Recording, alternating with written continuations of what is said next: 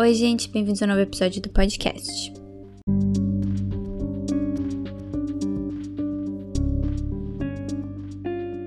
Primeiro, quero desejar para todos um feliz ano novo e que 2022 seja melhor que 2021 e 2020 juntos. Hoje vamos falar sobre a série do Amazon Prime, que é um reboot de uma trilogia muito famosa de filmes dos anos 90. Eu sei o que vocês fizeram no verão passado. Além disso, eu quero comentar um pouco sobre a volta dos filmes slashers e como isso pode ter sido impactado pelo momento histórico que estamos vivendo. Se vocês não sabem o que é o subgênero slasher, recomendo pegar o primeiro episódio da primeira temporada em que eu falo um pouquinho sobre esse subgênero. Esse episódio contém spoilers do piloto da série. Eu consegui assistir somente o primeiro episódio do reboot. Ele é mal dirigido, mal atuado e o roteiro é simplesmente péssimo. Para ter uma ideia, uma das atrizes interpreta duas personagens que são gêmeas. Uma é a boazinha e a outra é a irmã má. Fiquei chocada com a falta de qualidade da produção da Amazon, tendo em mente o sucesso do filme dos anos 90 e que eu assisti recentemente continua sendo um bom filme, embora datado em um pouco nos efeitos especiais, mas isso geralmente não me incomoda e esse foi o caso do filme. É pelo descaso encontrado em reboots como esse que me fazem ser contra reboots de terror, e reboots no geral.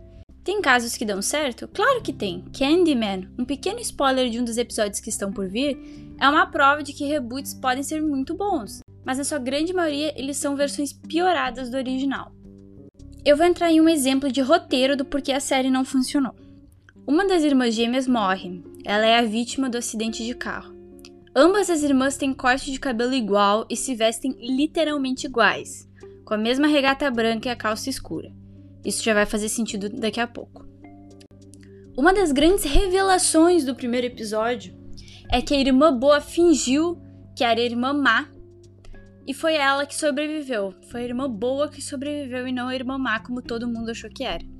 Isso seria muito mais impactante se a primeira cena da série não mostrasse que a irmã que sobreviveu continuou vivendo e foi para a faculdade, que era o plano da irmã má. Então, quando descobrimos que a irmã má morreu, nós associamos na hora que ela está vivendo como outra irmã. Ou seja, quando temos a revelação no início do segundo episódio, sim, eu realmente tentei assistir a série, mas foi fisicamente impossível. Que ela está se passando pela irmã, não tem revelação nenhuma. Nós vimos ela vivendo como a irmã e sendo chamada pelo nome da irmã por várias cenas antes dessa grande revelação. Inclusive, a outra grande revelação era que o pai dela tinha dito para ela fazer isso, mas a gente vê ele falando com ela, chamando pelo nome da outra. Então, assim, não, não tem, não tem revelação nenhuma. E isso é um erro de estrutura de roteiro. É um erro da ordem que as cenas foram filmadas e foram escritas. É simplesmente inaceitável que uma plataforma como a Amazon Prime faça um erro desses. E eu acho que esse exemplo já dá uma ótima ideia de como são as outras questões da série. Talvez vocês tenham notado um crescimento em filmes e séries slashers nos últimos dois anos. Continuações de franquias bilionárias como Pânico, que vai estrear em fevereiro agora de 2022, Halloween, entre outros. Isso tem muita relação com o momento que se está vivendo. Os filmes slashers ficaram muito famosos nos anos 80, quando se tinha uma grande preocupação com os bons costumes e os valores de família. Eles são filmes completamente usados para doutrinar contra sexo, drogas e outros assuntos mal vistos, outros tabus. Isso te lembra alguma coisa?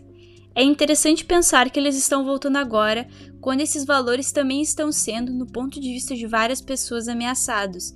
É um exemplo de como nós temos que compreender o momento histórico em que filmes foram feitos para entender a relevância deles e até mesmo o porquê deles serem tão populares. Essa teoria não foi criada por mim, muitas pessoas estão comentando, então se vocês quiserem saber mais, se quiserem aprofundar mais nesse assunto, dê uma pesquisada na internet que tem muita coisa sobre isso. Eu espero que tenham gostado do episódio e até mais.